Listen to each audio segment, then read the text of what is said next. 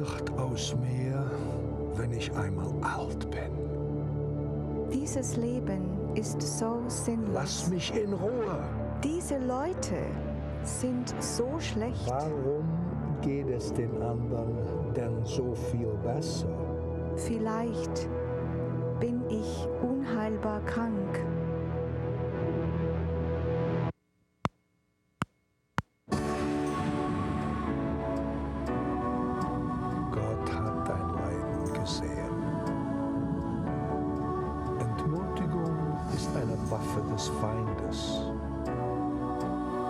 Kann es sein, dass dich jemand braucht? Ängstige dich nicht um deinen Leib, sondern fürchte nur das, was die Seele tötet. Sei standhaft, ich bin bei euch alle Tage bis zum Ende der Welt. Im Licht des Glaubens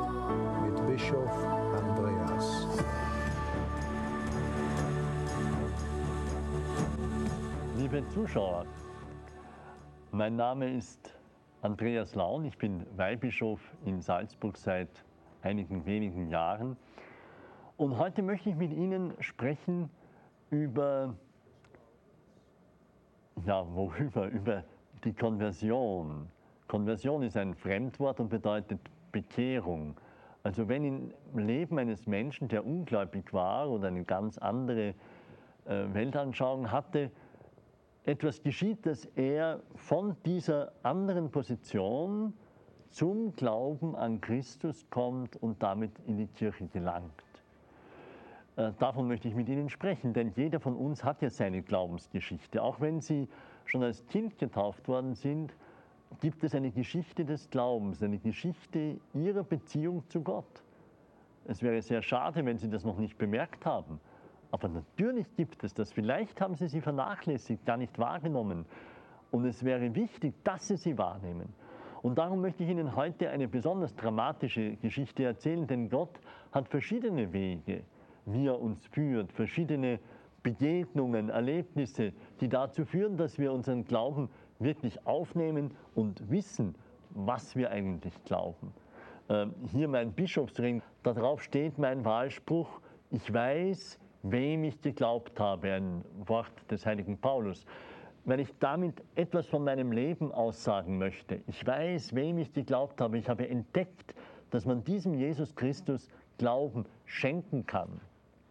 Und heute möchte ich Ihnen von einer ganz außergewöhnlichen Bekehrung erzählen, ähm, und zwar aus dem Leben meines eigenen Vaters, was eine besondere Gnade für mich ist, nicht ein Ruhm und nicht mein Verdienst, natürlich nicht.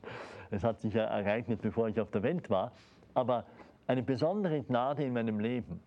Und um Ihnen Mut zu machen und vielleicht Ihnen zu helfen, Ihr eigenes Glaubensleben besser zu verstehen, möchte ich Ihnen davon erzählen. Mein Vater ist geboren in einem kleinen Dorf im Schwabenland, in Königsbronn. Aber seine religiöse Erziehung war, wie er später gesagt hat, eigentlich null. Das soll jetzt gar keine Schuldzuweisung an die dortigen Pastoren sein, die damaligen. Vielleicht hat es er auch nicht aufgenommen und ähm, hat kein Interesse gezeigt, wie auch immer. Er hat immer gesagt, meine Religion war ganz äußerlich und es war kein wirklicher Glaube da. In der Schule, so spielt das Leben manchmal, in der Schule war es gerade umgekehrt, man hat ihm nicht nur nicht irgendetwas Positives von der katholischen Kirche erzählt, sondern einer seiner Religionslehrer hat alles daran gesetzt, um die katholische Kirche in ein ganz übles Licht zu setzen. Er hat also weniger den Glauben an das Evangelium im protestantisch-lutherischen Sinn gefördert, sondern mehr dafür getan, damit die Schüler auf jeden Fall eine schlechte Meinung von der katholischen Kirche haben. Und dazu hat er ihnen eine berühmte Erzählung von Dostoevsky geschenkt, dem Großinquisitor, mit der Grundidee, wenn Christus zurückkäme auf die Erde, die katholische Kirche würde ihn vermutlich als Heretiker hinrichten lassen. Später hat mein Vater mir auch erzählt, er hatte die Idee, der Papst sitzt in Rom wie die Spinne im Netz und wenn man sich dieser Spinne nähert, dann stürzt sie sich auf den Menschen und saugt ihn aus und nimmt ihn in Beschlag. So ist er aufgewachsen. Und da sie eine sehr arme Familie waren, auch mit einem großen Lebenshunger, äh, mit einer Sehnsucht, einmal wirklich leben zu können. Das war sein Leben, seine Vorgeschichte. Und so kam er dann beruflich bedingt nach Österreich. Dort ging es nach dem Ersten Weltkrieg, spielte Geschichte. Da ging es wirtschaftlich schon etwas besser. Er konnte endlich genug essen, er konnte sich erholen, er hat angefangen, Sport zu treiben. Er war ein aufstrebender, junger Mann und dann eben auch voll der Kraft und der Lebensfreude. Und mitten in diese seine Geschichte hinein äh, ereignete sich ein schwerer Unfall. Mit dem Motorrad unterwegs, mit einem Freund zusammen, musste er stehen bleiben an einem Bahnschranken und der Freund, der hinter ihm kam, hat das zu spät gesehen. Jedenfalls ist in ihn hineingefahren und mein Vater war schwerst verletzt. Offener Bruch des linken Fußes, äh, lag er auf der Straße und naja, und dann kam das, was eben kommen musste. Man hat ihn abgeholt, ins Spital gebracht und er wurde operiert. Und an dieser Stelle hat Gott, das kann man im Rückblick sagen, äh, das erste Mal auf eine dramatische Weise in sein Leben eingegriffen. Denn natürlich, man hat ihm eine Narkose geben müssen und diese Narkose war sehr schwer, angemessen der schweren Verletzung und der langen Dauer der Operation. Und in dieser Narkose hatte er ein ganz eigenartiges Erlebnis, das ich gar nicht versuche mit eigenen Worten wiederzugeben. Ich möchte Ihnen das einfach vorlesen aus seinem Buch, das ich Ihnen mitgebracht habe. Ich habe ihn nämlich kurz vor seinem Tod, also kurz, die letzten Jahre vor seinem Tod gebeten, äh, er möge doch alles, was er erlebt hat und wie er zum Glauben gekommen ist, niederschreiben, weil ich vergesse es, ich weiß es dann nicht mehr so genau, ich kann den Menschen davon nicht erzählen. Also er hat das getan und mit Hilfe einer sehr lieben äh, Bekannten ist es tatsächlich gelungen, den Text druckreif zu machen und so liegt heute das Buch vor und ich möchte Ihnen einfach dieses Erlebnis, wie er es genannt hat, sein, mein Erlebnis in der Narkose vorlesen. Es mag Stunden gedauert haben, bis die Narkose jene Tiefe erreichte, von welcher der Narkotiseur mir später berichtete. Zeit und Raum hörten auf zu existieren. Der Kontakt mit der Umwelt war unterbrochen. Aber nun erlebte ich etwas Seltsames. Zuerst schwach, doch zunehmend stärker erfasste ich, dass ich wieder da war. Ich erwachte gleichsam in einem jenseitigen, von der Welt getrennten geistigen Raum und begriff mich als ich.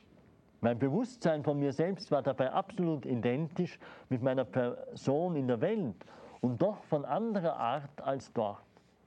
Es ist schwer, dafür die passenden Worte zu finden. Am ehesten möchte ich sagen, ich nahm wieder wahr, wie früher in der Welt, aber rezeptiv, nicht selbst wollend, dennoch aktiv, intensiv und staunend. In diesem ganz geistigen Raum, nicht im irdischen Sinn, sondern eben jenseitig, erfasste ich zunächst undeutlich in der Ferne ein geistiges Zentrum wie ein Licht von ungeheurer Intensität, einen Mittelpunkt, auf den alles in jenem Raum hingeordnet war. Mein geistiges Auge, der Mittelpunkt meiner Person, war wie gebannt auf dieses noch ferne Zentrum gerichtet und schon sein Anblick erweckte in mir eine tiefe Sehnsucht, ihm näher zu kommen als dem letzten beglückenden Ziel.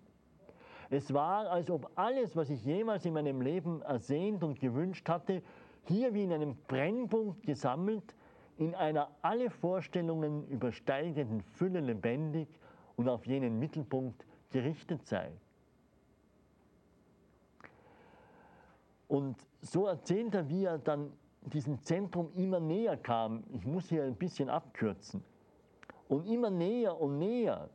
Es war, als würde ich immer mehr mit voller Klarheit erkennen, dass kein irdisches Gut mich jemals so beglückt hatte und je beglücken können würde wie dieses unbegreifliche Licht. Heute, nach so vielen Jahren, würde ich sagen, dass von dem geheimnisvollen Zentrum eine unendliche Lebensfülle ausging, ein rätselhaftes Alles in allem. In die Sehnsucht, ganz zu diesem Zentrum zu gelangen, mischte sich keine Spur von Auflösung, kein Gedanke an ein Verlöschen in dieser gewaltigen Sonne, von der eine grenzenlose Kraft auszustrahlen schien. Aber, aber dann geschah etwas. Mit jeder weiteren Umdrehung, mit jeder zunehmenden Annäherung wurde das Verlangen heftiger, ganz zu der beseligenden Mitte, als dem begehrenswertesten Gut zu gelangen. Aber jetzt, die Bewegung kam zum Stillstand. Ja, sie wurde rückläufig, sodass ich mich in der Spirale wieder nach außen bewegte und von dem ersehnten Mittelpunkt entfernte. Und dann irgendwann kam es, wie er gleichsam wieder zurückfand ins Bewusstsein. Er erwacht wieder in der anderen Welt und hört dann auch wieder, wie die Ärzte um ihn herum reden und sagen, er kommt zurück. Äh, dann haben sie ihm noch einmal Narkosemittel gegeben und er ist wieder eingeschlafen und hat nichts mehr erlebt. Aber dann, wie er wach wird, äh, erinnert er sich schlagartig daran. Und er sagt immer wieder schrecklich, entsetzlich. Aber meinen tut er dieses Erlebnis in der anderen Welt, aber nicht so, dass er gemeint hat, das sei jetzt Gott gewesen, sondern sehr vorsichtig. Es war eigentlich nur die Erkenntnis, die er dann so beschreibt, die erste Erkenntnis, das Leben des Menschen endet keinesfalls mit dem Tod. Das Bewusstsein erlischt zwar in Bezug auf diese Welt, erwacht aber auf einer anderen Seite. Und zweitens, in dieser anderen Welt existiert ein ungeheurer, mächtiger, wunderbarer Geist. Solche Gedanken hatte er. Und von diesem Moment an, und darum war dieses Erlebnis für ihn wichtig, hat er sich geistig auf die Suche gemacht, geistig auf den Weg gemacht und hatte dann immer wieder Begegnungen mit Menschen, die ihn einen Schritt näher zu einem verstehenden Glauben gebracht haben. Denn dieses Erlebnis, das ist merkwürdig, eigenartig. Vielleicht haben es auch andere Menschen ähnlich gehabt. Äh, für ihn war es nicht einfach, das war jetzt Gott, sondern es war die Erfahrung, es gibt eine andere Welt. Und von da an macht er sich auf die Suche und begegnet immer wieder Menschen, die ihn näher zu einem bewussten und erkennenden und reifen Glauben hinführen. Und dafür möchte ich Ihnen noch einige Beispiele geben, damit Sie verstehen, was ich jetzt damit meine.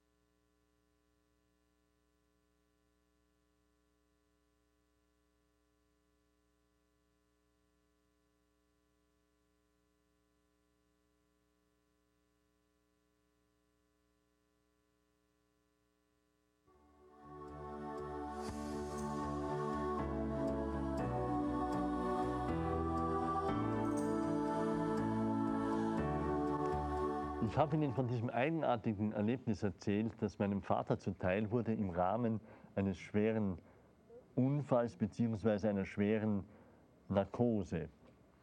Wir müssen bei diesen Dingen immer sehr vorsichtig sein und alle außerordentlichen Erfahrungen, die unsere normale Erfahrung übersteigen, äh, nüchtern betrachten. Aber natürlich können wir nicht ausschließen, im Gegenteil, wir rechnen auch damit, dass Gott sich auch solcher Erlebnisse bedienen kann, um den Menschen zu führen. Wir, wir wissen ja auch von Träumen, durch die Gott sehr oft Menschen geführt hat, obwohl Träume sehr oft auch Schäume sind, wie wir sagen, beziehungsweise hm, Reflexe unseres bewussten und unbewussten Lebens. Aber Gott kann auch in dieser Sphäre eingreifen und den Menschen führen.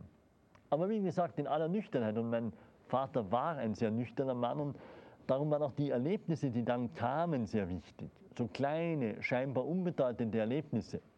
Ich gebe Ihnen ein Beispiel.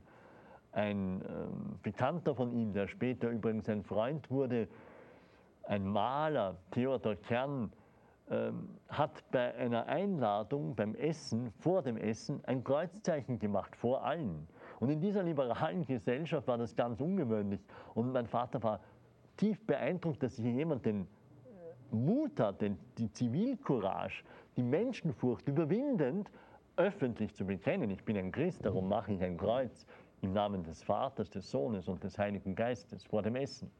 Ein anderes Erlebnis hatte er mit einem jungen jüdischen Mädchen, die auch in dieser Gesellschaft, in der er eben verkehrte, auftauchte und ihn dann einfach einmal zurechtwies, wie er ein bisschen oberflächlich von Christus geredet hat als einem Sozialrevolutionär. Ähm, und sie ihn zurechtgewiesen hat und gesagt hat, das ist sehr oberflächlich, was Sie da sagen.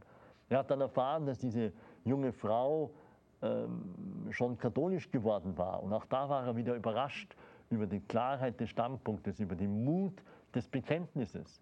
Und wieder ein anderes Mal erlebte er die Begegnung von dem schon genannten Theodor Kern mit einem Jugendfreund von ihm, der sehr äh, intelligent war und sehr gebildet und sehr viel wusste und mit einem gewissen äh, von oben Herabhaltung äh, eines Anthroposophen über Religionen und Religion gesprochen hat.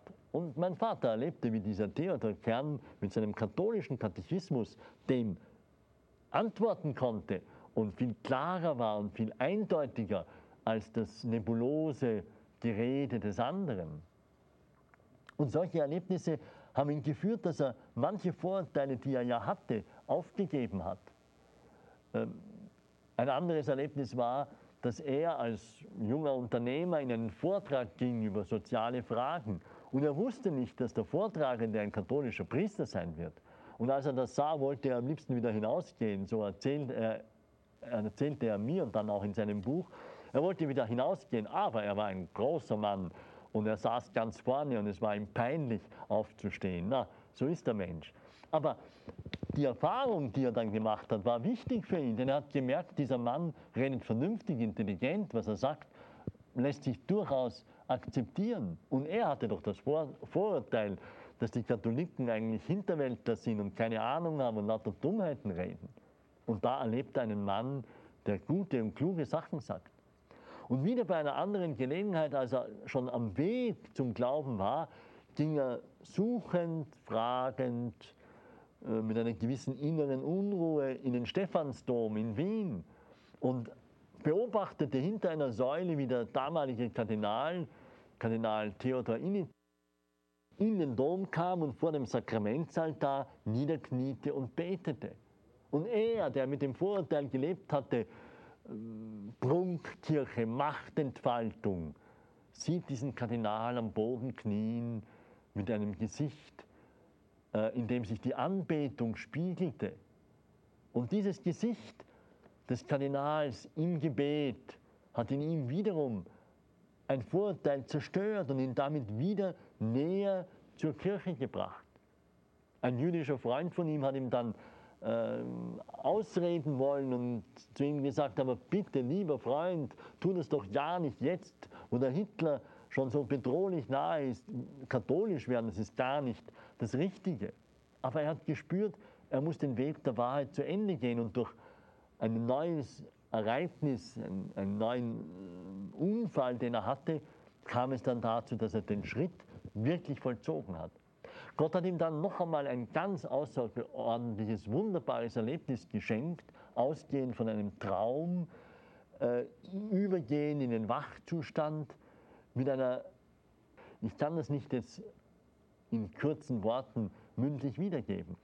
Warum ich Ihnen das alles erzähle, hat auch einen ganz besonderen Grund, weil ich heute im Rückblick begreife, wie wichtig diese intelligente und sich auseinandersetzende Gestalt meines Vaters für mich war, also sich auseinandersetzend mit den Wahrheiten des Glaubens. Denn er war dann auch immer eigentlich das Urbild eines wirklich mündigen Katholiken, der den Glauben der Kirche wirklich angenommen hat und die Kirche tief geliebt hat, aber immer mit diesem Willen auch zu verstehen und zu begreifen und zu lesen und hinzuhören, was ihm da gesagt wird und was ihm vorgelegt wird. Und so hat er mich schon als jungen Menschen immer wieder herausgefordert, den, den, über den Glauben zu reden, über die Geheimnisse des Glaubens, um sie zu verstehen. Ich denke mir, das war für mich etwas ganz, ganz Wichtiges.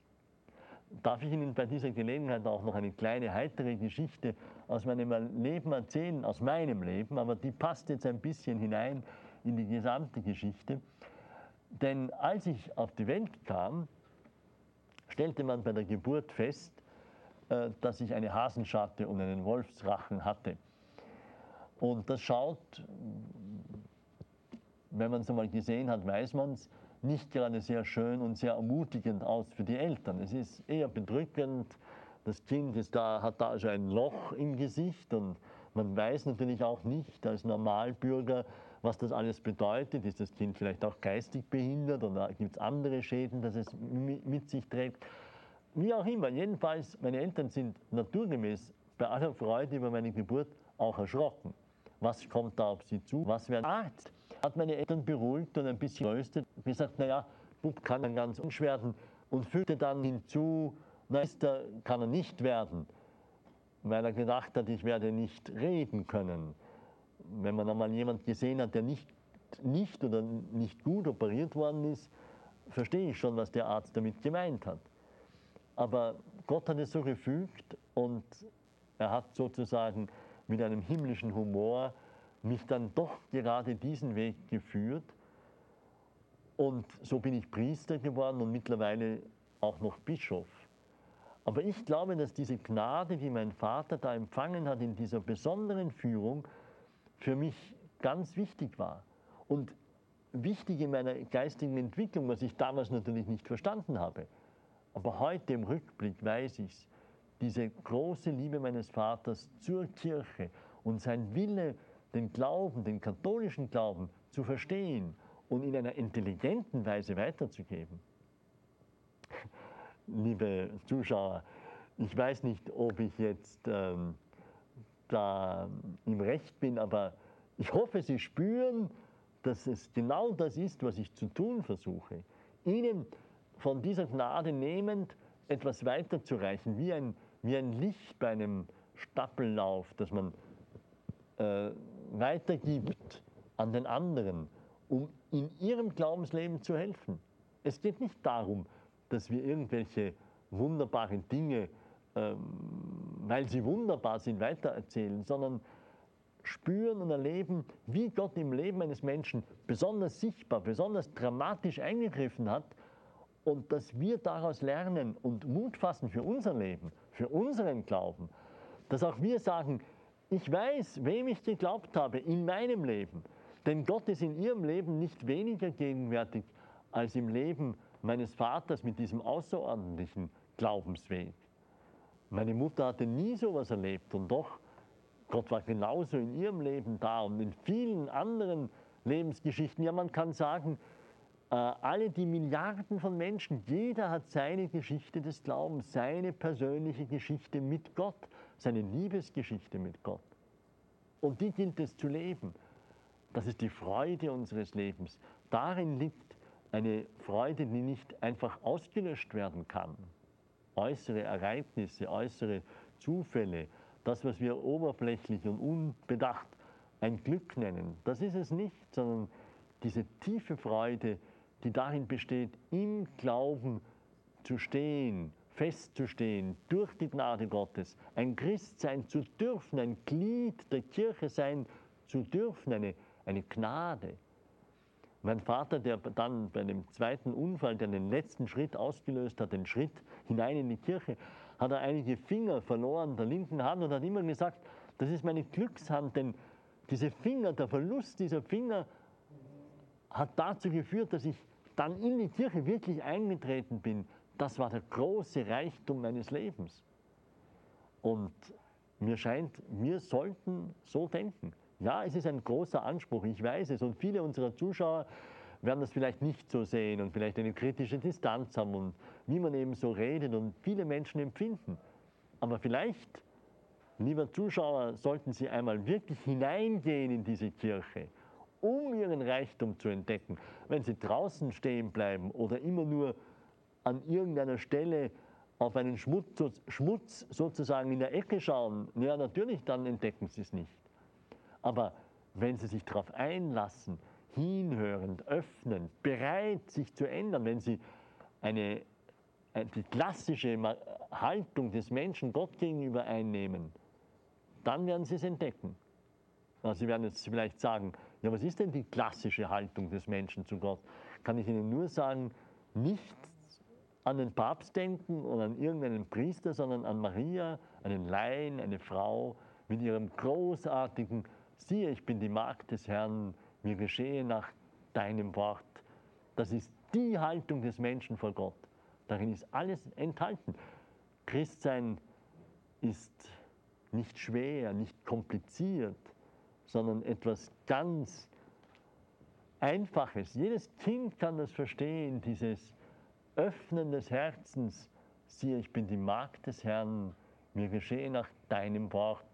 Und dann wirkt Gott in unser Leben und er sendet vielleicht nicht einen sichtbaren Engel, das tut er normalerweise nicht und auch sonst nicht außergewöhnlich, aber viele Art, viele Möglichkeiten, die er hat, wirkt er in unser Leben und lädt uns ein zum Glauben und zu diesem Dialog des Glaubens und der Liebe mit ihm. Ich hoffe, Sie entdecken es bald. Ich segne Sie dazu, Sie und Ihre Familie. Machen Sie sich auf den Weg des Glaubens und lernen Sie und lassen Sie sich ermutigen von denen, die ihre Erfahrung Ihnen dazu auch zur Verfügung stellen. Gott segne Sie.